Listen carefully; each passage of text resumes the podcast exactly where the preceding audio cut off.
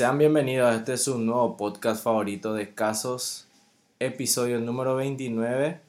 Y hoy les toca escucharme un poco a mí, ya que mi hermano no está. Y estamos probando este nuevo formato que sería em, un monólogo, pero también a la vez em, hablando con la otra persona fuera de cámara.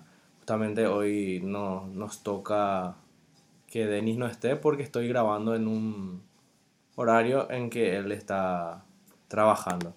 Así que vamos a hablar de algunos temas que realmente me interesan y que ya habíamos tocado, pero que con este formato nos ayuda a poder profundizar más, que ustedes puedan entender mejor y que también la persona que pueda estar acá porque queremos hacer que otras personas también les pueda hablar y no solamente nosotros, eh, Denis y yo, como lo, lo, estábamos haciendo, que serían 27 episodios. Él empezó con el 28, yo ahora sigo con el 29.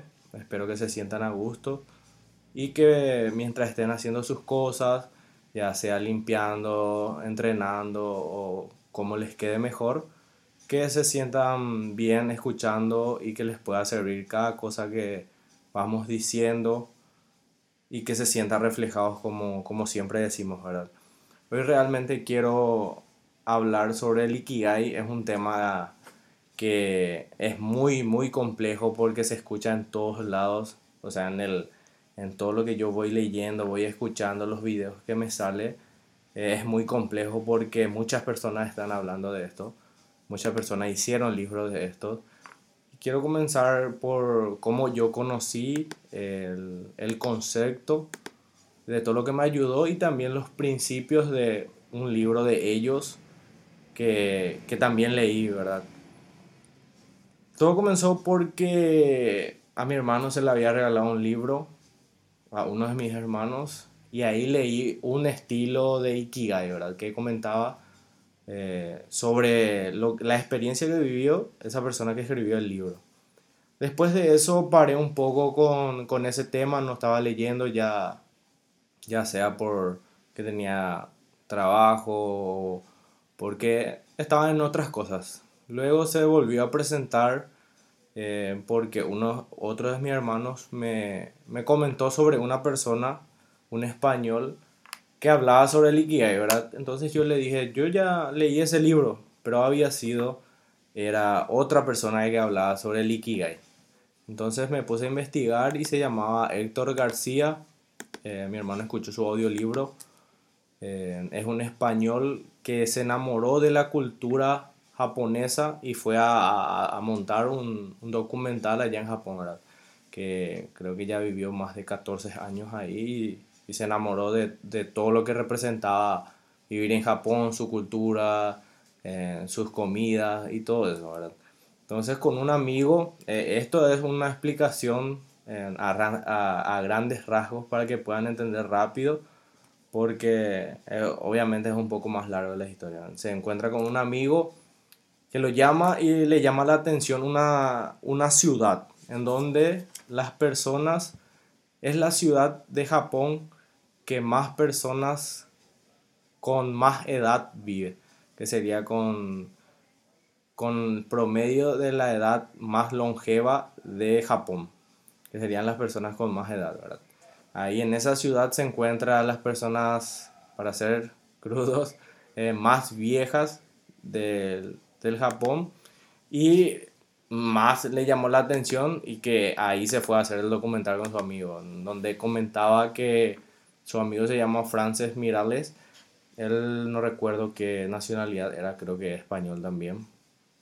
Comentaba sobre 10 leyes que ellos practicaban y que las mismas personas que vivían ahí eh, también pudieron comentar eso. Ah, de acuerdo a eso, ellos hicieron esas 10 leyes en donde van desglosando y explicando eh, qué más o menos se significa. A mí realmente me gusta mucho eh, lo que me llama la atención es que con otras lenguas o con la del japonés, que tienen palabras que, que, una palabra ya significa varias, varias cosas. Eh, en, este, en este sentido del ikigai, que significa sentido de vida, ¿verdad? Que no es tan largo, sino que una palabra ya puede expresar muchas cosas, ya puede, ya puede ser algo más que solamente, no sé, activo, solamente significa activo, ¿verdad?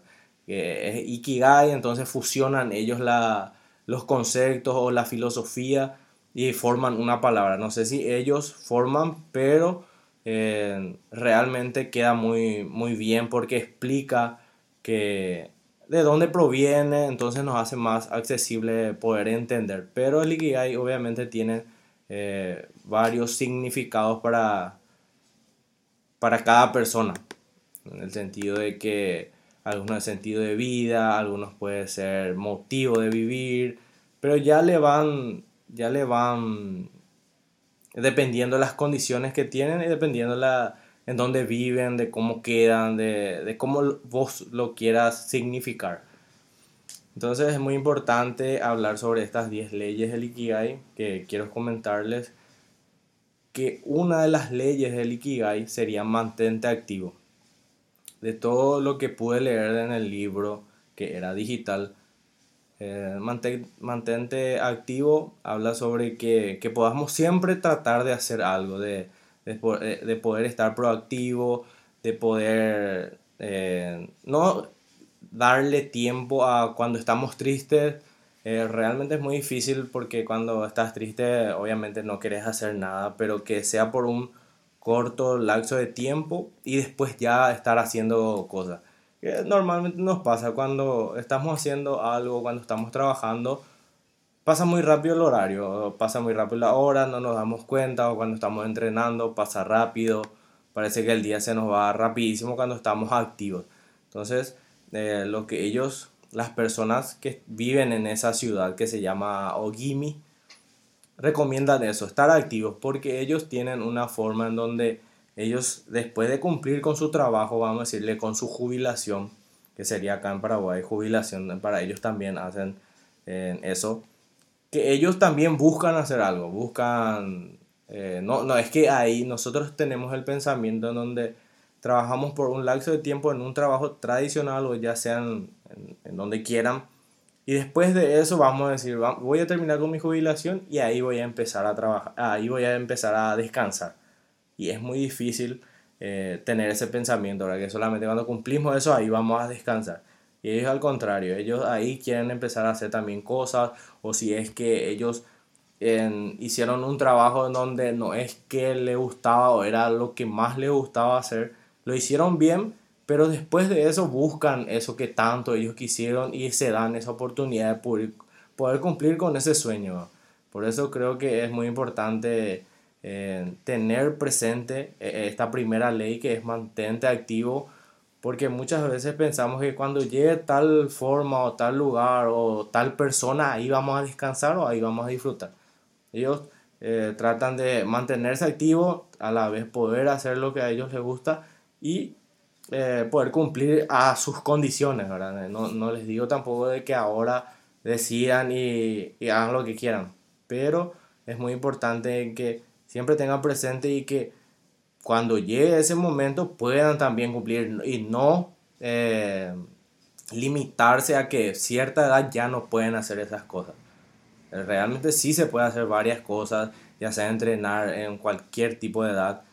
Eh, no es que cuando tengas 60, 70 ya no puedes ir al gimnasio, sino que nos limitamos y también la sociedad nos pone ese, ese límite en que nos digan, no, hasta los tantos años te vas a ir o si no ya se van a reír de vos. Realmente no es tanto así. No, no es realmente luego así. Así que esa es la primera ley. Y el otro sería la segunda ley que se llama tomátelo con calma.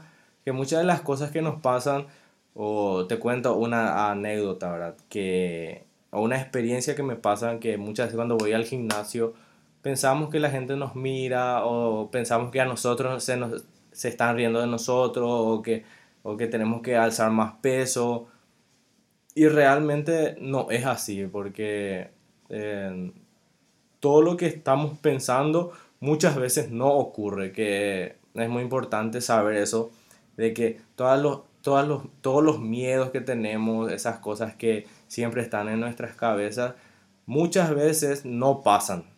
Entonces es importante tener en cuenta que muchas veces tomárselo con calma, las cosas que están pasando, que están fuera de nuestro control. Algo que está fuera de nuestro control podría ser, no sé, si llueve, no podemos hacer nada, no, no podés combatir con eso, sino que tratar de ponerle buena cara, e ir a entrenar o ir al trabajo, porque te quedan dos opciones. Ir al trabajo con buena cara o ir al trabajo con mala cara, Y que se te presente infinidad de cosas porque todos sabemos que muchas veces cuando nos vamos de mal humor, se presenta, parece que todo va en contra de vos. Y también es importante que no vas a ir siempre con positivismo ni con perspectiva positiva para todo, pero es mucho más fácil tratar de practicar que ese positivismo de que te puede salir buenas cosas y que vos estés preparado para que si te pasa algo puedas eh, solucionar o tratar de ver la mejor manera de solucionar ese problema. Y tomárselo con calma con las cosas que suceden. Eh, ellos que practican mucho eso, los japoneses, que cuando ya no tienen, ellos tratan de tener todo a su control y cuando no, cuando está fuera de su control, eh, tratan de calmarse, Y que ya pasó, o, tratan de ver la solución, o tratan de estudiar por qué pasó, y ahí ven, ¿verdad? Bueno, la tercera ley sería no comas hasta llenarte. Esta ley realmente me, me voló la cabeza porque estaba en un momento en donde eh, yo quería cuidarme, eh, cuidar mi alimentación, también llegar a un objetivo con mi cuerpo y eso se logra obviamente cuidando la alimentación y eh, haciendo ejercicio. Que yo estaba, yo pensaba antes que matándote con el ejercicio y un poco de comida, mejorando tu alimentación, podrías llegar, eh, claro que se puede, obviamente que va a tardar muchísimo más y te va a llevar, vas a perder mucho tiempo. Y no comas hasta llenarte, hablan ellos, porque tratan de que nunca se puedan llenar al 100%. Uno, hablan sobre el, el metabolismo que tiene nuestro cuerpo, que cuando nos llenamos es muy difícil que nuestro cuerpo pueda procesarse bien que pueda procesarse bien, ya que nuestro cuerpo es como un, automóvil, ¿verdad? que no podemos llenar a tope muchas cosas porque no, no nos hace trabajar lo mismo. Cuando estamos, eh, cuando nos vamos a una churrasquería o cuando comemos mucho, eh, nos da esa, esa sensación de que estás cansado, no quieres hacer nada. Y es por eso, eh, ellos tratan de cuidar también y con cada comida llegar bien para poder disfrutar de, de cada alimento, porque muchas veces cuando eh, desayunamos, desayunamos mucho o cuando almorzamos eh, hasta no poder más, no podemos después de eso hacer cosas porque queremos dormir, porque nos sentimos cansados y van por, ellos van por ese lado de que ellos cuando comen entonces se quieren sentir satisfechos, no lleno hasta explotar, porque ellos después tienen que continuar con sus actividades. Yo creo que están en lo cierto, porque muchas veces nosotros llegamos ya luego eh, con muchísima hambre porque dejamos pasar mucho tiempo y no hacemos esas comidas, vamos a decirle, eh, poquito eh, en cada poca hora, ¿verdad? Porque desayunamos mucho, después dejamos pasar largo tiempo eh, para almorzar y llegamos ya con mucha hambre, comemos muchísimo para llenar, para volver a llegar. Entonces es muy difícil que nuestro cuerpo también pueda trabajar de buena manera con eso porque tenemos muchísimas cosas y esa persona que se levanta temprano y llega tarde a su, a su casa es muy recomendable que pueda no comer hasta llenarse y comer de a poco, ¿verdad? Comer bien. Obviamente que no, no te digo o no dice esta ley que pases hambre, pero de que trates de llegar bien a cada alimento, a cada, cada comida que tengas que hacer para poder disfrutar, para poder sentir eso, ese alimento que estás comiendo y que puedas, eh, que puedas comer y sepas comer hasta, hasta donde puedas, ¿verdad? Hasta ese límite que dejes, porque nuestro, nos conocemos, muchas de las personas conocemos nuestro cuerpo y sabemos cuando no, hasta acá estoy satisfecho, pero muchas veces tratamos de ignorar eso y ahí volvemos a comer un postre o seguimos comiendo algo dulce y ahí se va toda la mierda. Después, y hablando sobre mi experiencia sobre la, la, alimentación que estoy haciendo, que me ayudó a eso, porque muchas veces yo con, este, con este plan de alimentación que estoy comiendo, me resultó hacer eso de no comerme hasta llenar, porque yo antes solamente hacía desayuno, después hacía el almuerzo y ya llegaba con mucha hambre y comía cosas para llenarme, o sea, por eso es que de alguna u otra forma siempre queremos comer pan porque es algo que nos llena rápido. por eso son las comidas rápidas, eh, las empanadas, los sándwiches son muy fáciles porque son pequeños, o son una medida eh, buena que nos llena ya. Que estar comiendo ensalada. si tenés mucha hambre y comes una ensalada, jamás te vas a llenar. Mucho vas a tener que comer para llenarte. Así que por eso nos facilita esas comidas rápidas que no son buenas.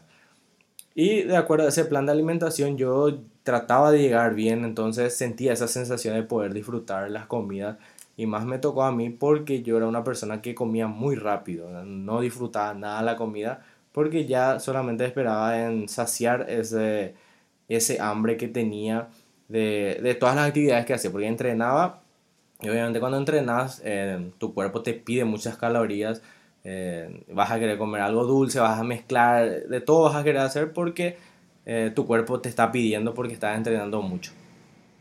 Así que es muy importante en que sepas que comer un 80% y poder disfrutar es mejor que comer el 100% y después de eso ya no querer hacer nada o no querer trabajar o estar aburrido, estar caído o, o querer dormir. Es muy importante eso. Y la otra, eh, en la otra ley, que sería creo la última en estas leyes, vamos a hacer, eh, voy a decir todas las leyes, pero en otros episodios, para que podamos completar bien y para que no sea muy extenso. El último, eh, la última ley de este episodio sería conecta con la naturaleza. No entendía tan bien esta ley porque no lo practicaba. Después de haberlo practicado sí entendí mucho mejor porque todos los domingos me voy a caminar en una zona, en un parque donde hay llenos de árboles. Eh, se siente un, un oxígeno diferente por lo que es el día a día que es una sensación única. Ellos tratan de esta ley, hablan porque ellos, eh, no sé si es dos veces a la semana o una vez a la semana, van al bosque, ¿verdad? Ellos tienen esa posibilidad porque también es una ciudad alejada ah, de la, eh, del centro que sería de Japón, ¿verdad? Y tienen la posibilidad de estar ahí cerca de un bosque, entonces ellos deciden en ir una o dos veces a la semana o si pueden todos los días en, ir a, a, respirar aire puro, a sentir esa naturaleza, como se dice, ve a besar un árbol, a sentir, a, a, a poder escuchar tu respiración, creo que es muy importante, aunque parezca absurdo para muchas personas, que es algo que parece que ya es automático respirar, ¿verdad? Parece algo, algo automático levantarte y estar vivo, ¿no? Pero muchas veces cuando nos sucede algo, ahí empezamos a valorar, cuando estamos enfermos, y nos costaba respirar o en estos tiempos de, de pandemia que muchas veces nos agarró el virus o la agarró a la persona, le costaba respirar, ahí deseabas cómo quiero respirar, poder respirar bien, e ir hacia un árbol, poder ir en un parque, poder respirar aire puro, un oxígeno que me ayude, que muchas veces ponernos esa obligación de que prefiero hacerlo más bien ahora que cuando me pase esto, porque preferir que ir a un parque, a una naturaleza y tenemos tiempo, si nos damos ese tiempo de ir a buscar ese lugar, que estar de un oxígeno que, que, nos, que esté dando para poder sobrevivir. Es, es, muy duro, pero realmente muchas veces ayuda poder pensar así para que podamos ser conscientes de que tenemos a disposición estas cosas que nos pueden ayudar pero que muchas veces nos olvidamos porque quizás no tengamos tiempo, no le damos la prioridad. Entonces yo creo que con estas leyes, con estos pasos, porque soy fiel creyente de que cuando tenemos pasos o una estructura, también nos ayuda a poder cumplir, porque cuando está todo desordenado es lo mismo.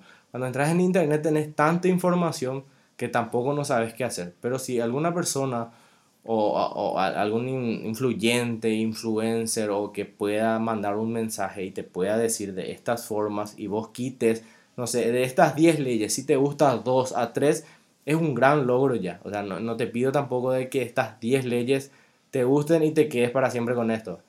Pero si quitas uno, ah, no, realmente tiene razón eh, sobre ese libro o sobre la experiencia que contó, ya es un super logro. Así que quedamos en, en cuatro leyes del Ikigai que hablamos sobre Frances Mirales y Héctor García, que sería mantente activo 1, 2, tomátelo con calma, 3, no comas hasta llenarte y 4, que sería conecta con la naturaleza. Esos, esas cuatro leyes tocamos hoy en el episodio número 29. Nuevamente les agradezco por poder escucharme y que puedan poder ver el, eh, escuchar o leer el libro y ahí puedan sacar mejores conclusiones para ustedes. Y vamos a ir en el otro episodio haciendo cuatro leyes más y después al final vamos a hacer dos o en el otro episodio hacemos eh, los seis para poder completar esas diez leyes. Muchísimas gracias por escucharme.